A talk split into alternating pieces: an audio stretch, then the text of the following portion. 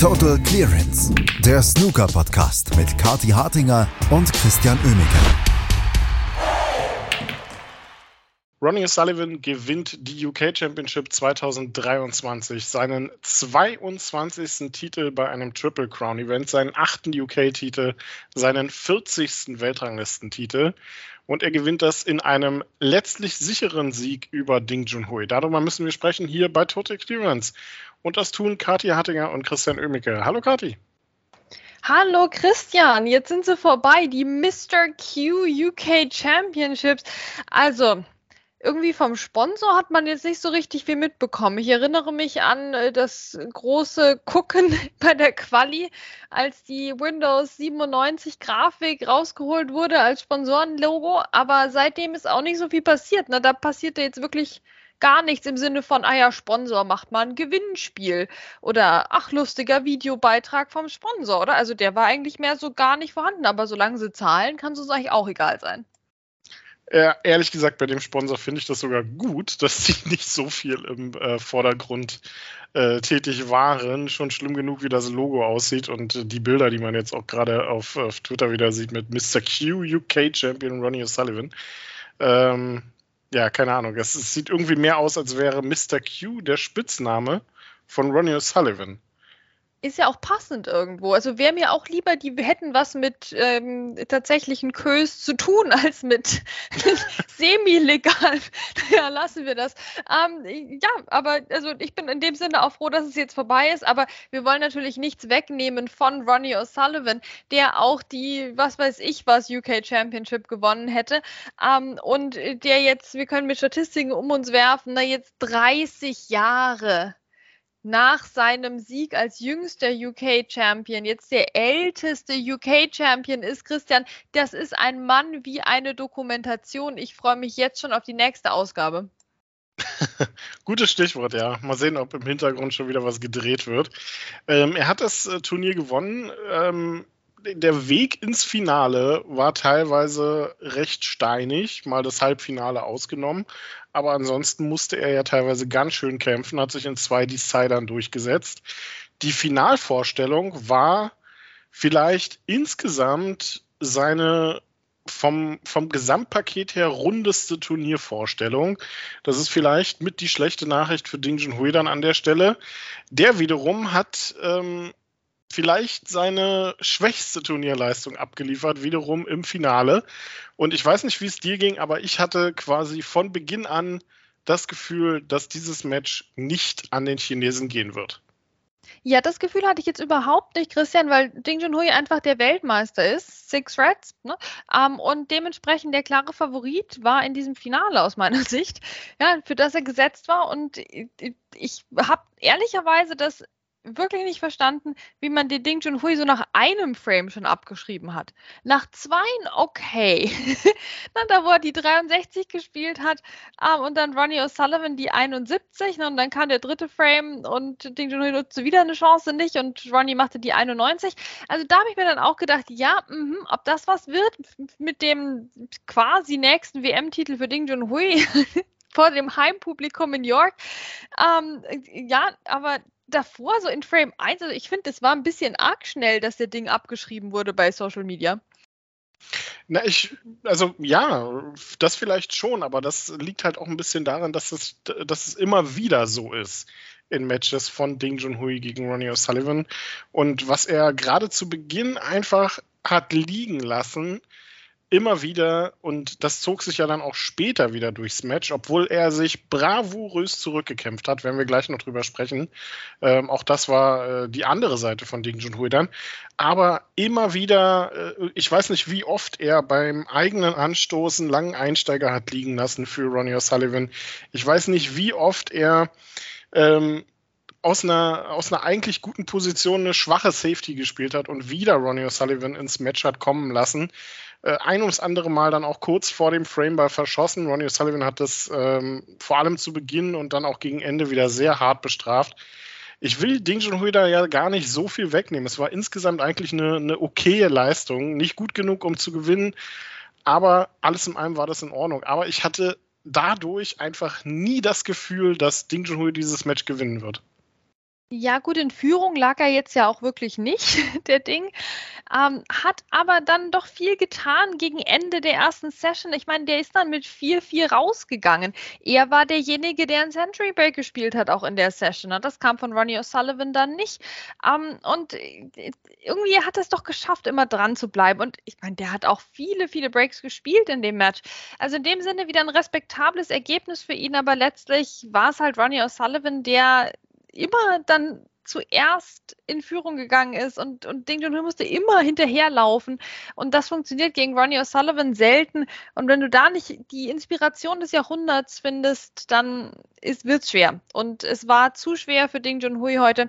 Ähm, Ronnie hat jetzt ja auch nochmal gelobt, oder insgesamt wurde er gelobt, wie, wie toll er immer den ähm, Spielball unter Kontrolle hat, aber halt eben dann leider beim, bei den Safety-Elementen auch wieder nicht, weil du hast es schon angesprochen, da lag wieder die Chance dann für Ronnie. Ähm, es ist äh, schwierig, es war nicht so griffig von, von Dingen tatsächlich. Genau, er, hat's, ähm, er, er, hat ihm zu viele Chancen dann letztendlich hingestellt, Ding Junhui, muss man so sagen. Aber ähm, es kommen zwei Dinge dann halt auch einfach dazu in diesem Finale. Er, hat sich, er lag mit 1 zu 4 hinten, hat sich zurückgekämpft zum 4 zu 4. Er lag am Abend mit 5 zu 7 hinten, hat sich wieder rangekämpft auf 7 zu 7 und das teilweise mit sehr schweren Breaks. Das ist das, ähm, was mir aufgefallen war an Ding Junhui, was ich ihm wirklich zugute halten möchte, dann auch für dieses Finale. Er hat nicht aufgesteckt. Er hat immer wieder versucht, auch in dieses Match reinzukommen. Nur hat er äh, es dann halt nicht geschafft, in den Momenten dann auch die die, die Führung zu übernehmen einfach. Das hat nie funktioniert. Und ich habe das Gefühl, das lag auch ein Stück weit an Ronnie O'Sullivan, der ihn einfach nicht gelassen hat. Und da kommt der zweite Punkt äh, zum Tragen, was mir bei Ronnie O'Sullivan heute aufgefallen ist. Ne? Der ist ja ein wirklich famos guter Breakbuilder, das, das wissen wir ja. Ähm, aber was der heute teilweise aus den Bildern auf dem Tisch gemacht hat, war schon enorm beeindruckend. Also zum einen die 71er Clearance im zweiten Frame, bärenstarkes Break. Und dann die 74 im 16. Frame, die 100 im 15. Frame. Beides wunderschöne Breaks. Auch die 129 im, im, im, im letzten Frame jetzt. Aber was der teilweise aus den Bildern gemacht hat heute, da kann man dann halt als Ding schon hier auch ein bisschen verzweifeln. Ja, tatsächlich. Ich meine, wir mussten 15 Frames warten auf das erste Century Break von Rodney O'Sullivan, aber das täuscht, ein bisschen darüber hinweg, was da auch an Arbeit drin steckte in den vorherigen Breaks. Also das war das Maximum dann, was du aus dem Tisch rausholen konntest. Es waren dann halt keine 100 Punkte, aber da waren Bälle dabei. Das ist halt einfach Ronnie O'Sullivan. Ne? Also ich meine, deswegen gewinnst du halt mit 30 Jahren Abstand diese Titel immer noch. Deswegen bist du halt die Legende überhaupt. Deswegen geht das Publikum so mit, wie es mitgeht.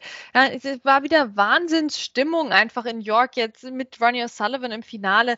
Also da brannte die Hütte. Oh Gott, wir dürfen jetzt keine Feueralarmwitze machen. Ne? Also da, da war es wirklich Ähm, äh, es war äh, super, super cool von der Atmosphäre her, die Leute sind wieder mitgegangen. Es war halt so ein Ronnie O'Sullivan-Finale. Na und klar kann man sich jetzt daran stören, dass dann mal ein paar Leute zu viel vielleicht hier Go on Ronnie rufen oder so.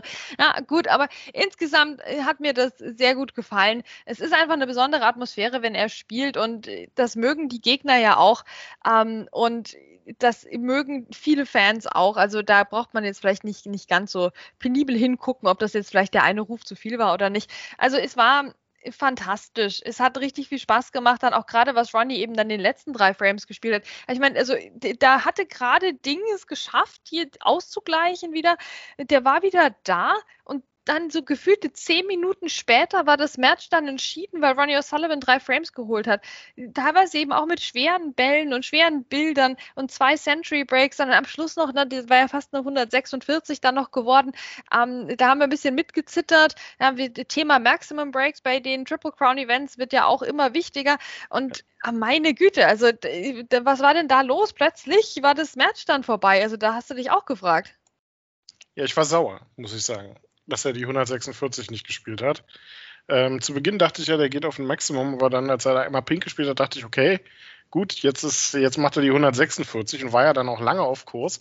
Und ich hatte den Tweet schon vorbereitet mit der Referenz zu unserer Rufnummern-Sache heute, von heute früh. Ja. Dass Sullivan jetzt tatsächlich die 146 für sich selbst gewählt hat. Den hatte ich vorbereitet und in der Pipeline und dann locht der nochmal Pink. Also, wirklich. Aber ja, ja, es war also diese, war dieser. Tragisch. dieser, Aber es wäre so schön gewesen. Ja, wäre es, wäre es. Ähm, auch für alle nochmal. Auch nochmal so ein schönes hohes Break da zum Ende. Aber der Sturmlauf zum Ende, diese letzten drei Frames, die du gerade angesprochen hast, die waren schon enorm beeindruckend. Also da kam dann, da kann man auch Ding Jury dann keinen Vorwurf mehr machen. Der kam nicht mehr an den Tisch. Ja, nicht mal ich kann da Ding Junhui einen Vorwurf machen, ganz klar.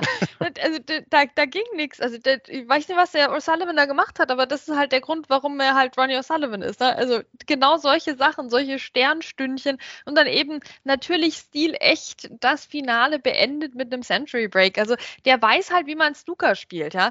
Aber das hat er getan. Das hat er richtig getan. Jetzt hat er eben wieder diesen Titel.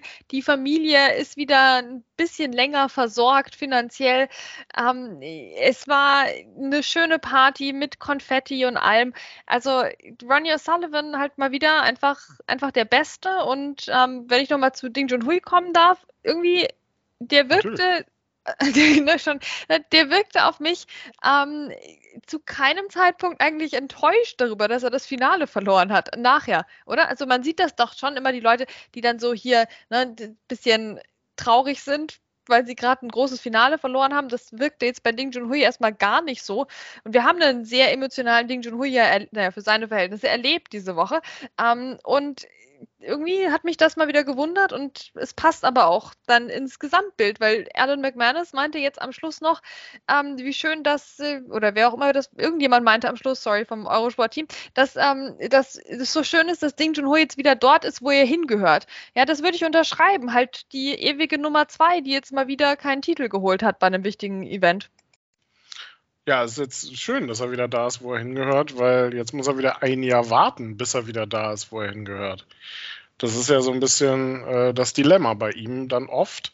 Ähm, kurios ist auch, ähm, du hast ja, also äh, wie, wie Ding Junhui nach so einem Finale reagiert, ist ja oft, äh, oft so, dass er dann äh, nicht so übertrieben enttäuscht ist. Was auch, glaube ich, einfach daran liegt, dass er inzwischen selten in Finals ist und sich dann einfach schon auch darüber freut, dass er im Finale steht muss man ja dann halt auch so, äh, so anerkennen. Also ich weiß nicht, ob das der Hintergrund ist oder ob er sich wirklich tatsächlich einfach äh, inzwischen in seinem Leben prioritär anders orientiert hat und dann auch tatsächlich damit zufrieden ist. Ja, das weiß nur Ding Junhui selbst und vielleicht Ronnie O'Sullivan, weil die beiden sind ja Bros, ne? Die, verstehen sich ja bestens. Ich habe irgendwie immer das Gefühl, dass diese Bromance sehr einseitig ist. Also immerhin gab es noch keine so, so, eine Umarmung wie bei Judd Trump. Ne? Ähm, das sind alles Sachen, die werden unvergessen bleiben, einfach äh, mit Ronnie O'Sullivan im Zusammenhang. Ja, also, was haben wir noch zu sagen eigentlich über das Finale? Ne? Also, so, so viel Spannung ja. war dann halt auch wieder nicht drin. Um, ähm, die Umarmung war nicht so lange, also es, ja, es blieb alles im Rahmen. Es war alles sehr gesetzt. Um, ähm, Rob Spencer hat sein erstes Triple Crown Finale geleitet. Das kann man vielleicht noch sagen.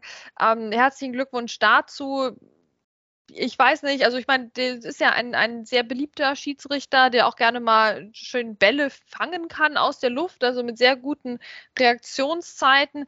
Ähm, Finde ich, hat er eigentlich solide gemacht heute, soweit wir das wieder als absolute Laien hier bezeichnen, beschreiben können oder beurteilen können. Ähm, hat aber auch einmal, ne, ich finde das ja eine Unart von den moderneren, jüngeren SchiedsrichterInnen. Ähm, die, die, die Bälle werden da so schnell wieder aus den Taschen geholt, ne, weil man will ja nicht hier Ronnie Sullivan das Century Break kaputt machen. Ähm, aber dann fällt halt doch noch rot, wenn eigentlich schwarz dran ist und dann bist du halt damit beschäftigt, schwarz aus der Ecktasche zu holen, anstatt da mal noch 0,5 Sekunden zu warten. Also da ist ein bisschen, na, das ist so ein bisschen gehudelt. Das würde jetzt einem Olivier Martel nicht passieren, dass da so die Tasche aus dem Auge gelassen wird. Ja, also es erklärt vielleicht auch, warum das jetzt erst das erste Triple Crown Finale war von Rob Spencer. Aber ansonsten natürlich herzlichen Glückwunsch und super. Ich meine, ist einer von den, von den Top-Leuten, ist ganz klar. Ja, ab, äh, abgesehen mit äh, Centuries, ne? also niemand kann Ronnie Sullivan so schön Centuries versauen wie Marcel Eckert. Das kann nur Marcel. Wird so. unvergessen bleiben. ja, so viel lässt sich jetzt über das Finale tatsächlich auch gar nicht mehr sagen. Äh, über die Folgen haben wir ja schon gesprochen. In Anführungsstrichen sind schon brillante Zahlen. Ne? 22. Triple Crown-Titel, 8. 8. UK-Titel, 40. 40. Titel bei einem Weltranglistenturnier sind schon beeindruckende Zahlen und auf unbestimmte Zeit jetzt die Nummer 1 in der Weltrangliste manifestiert damit. Eigentlich bis zur WM dürfte sich das jetzt erledigt haben. Und dabei Gott sei Dank, möchte ich Anfang, was sagen, weil dann sind wir die Diskussionen los.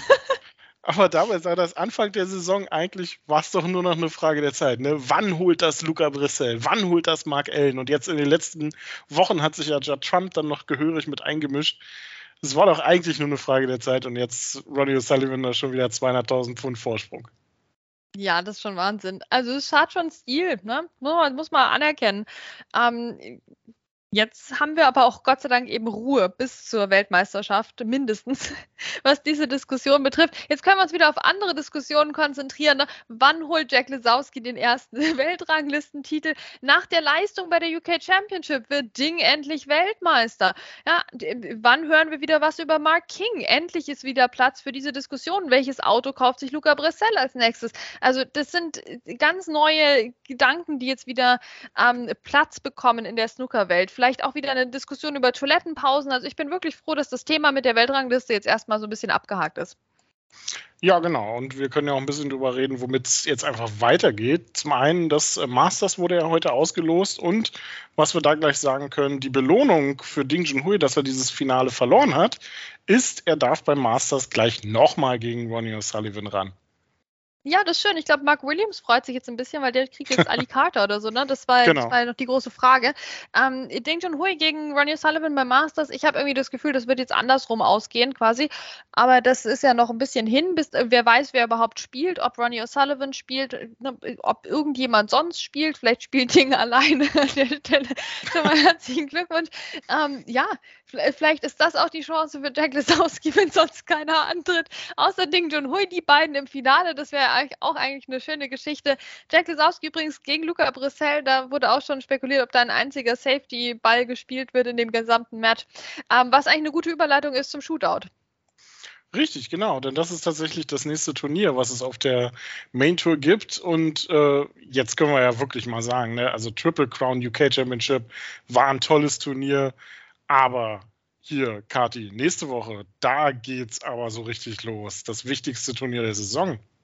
Ja, ich meine, wenn man diesen Podcast jetzt so hört, kann man sich vielleicht ein bisschen denken, Mensch, die sind ja jetzt gar nicht so begeistert von Ronnie O'Sullivan. Wir haben jetzt noch nicht angefangen, wie zu sabbern oder so. um, ähm, das wird jetzt anders. Ja, weil jetzt kommt das Shootout, jetzt wird es wirklich ernst, jetzt geht es um die Wurst. Ja, jetzt kommt wieder die Shot Clock, ein Match nur zehn Minuten. Das wichtigste Turnier im gesamten Jahr, das haben schon die ganz großen Namen. Ja, wir reden über 30 Jahre Ronnie O'Sullivan und all das. Na, Michael Giorgio, Michael Holt, alle haben das Shootout schon mal gewonnen. Ryan Day, ja, da, da werden die echten Helden und Heldinnen des Snookersports gemacht und ich kann es kaum erwarten, wer dieses Jahr gewinnen wird. Und jetzt nochmal auf der ernsthafteren Ebene. Uns erwartet ein Turnier, wo jeder und jede am TV-Tisch spielt und das macht das Shootout für mich unvergleichlich und wahnsinnig schön und ich freue mich jedes Jahr drauf. Ich freue mich auch sehr drauf. Mittwoch geht's los. Chris Wakelin wird als Titelverteidiger ins Turnier reingehen. Viele der Topspieler lassen das Event traditionellerweise aus und das ist immer ganz gut, weil dadurch sieht man auch ein paar äh, Namen, die nicht auf der Tour sind. Zum Beispiel Flo Nüssle ist inzwischen nachgerückt ins Draw. Freut mich. Wow. Ja, freut mich sehr. Und Lukas Kleckers wird natürlich auch dabei sein. Also tolles Event in Swansea dieses Jahr. Und äh, ja, wir freuen uns drauf und werden natürlich dann auch ähm, in der Woche, also nächste Woche, drüber sprechen hier bei Total Clearance, ob das wir beide machen, ob das, ähm, ob Andreas wir damit, ob wir Andreas mit reinholen, wissen wir noch nicht. Wir das wissen wir. Das wissen wir. Wir wissen, dass Andreas das Shootout ganz sicher nicht zusammenfassen wird. Aber es wäre schön. Andreas, komm vorbei, gib dir einen Ruck. Guck mal endlich richtige Snooker, nicht immer den Ronnie O'Sullivan. Richtig. Vielleicht können wir ihn locken, indem wir so tun, als wenn Ronnie O'Sullivan dabei wäre.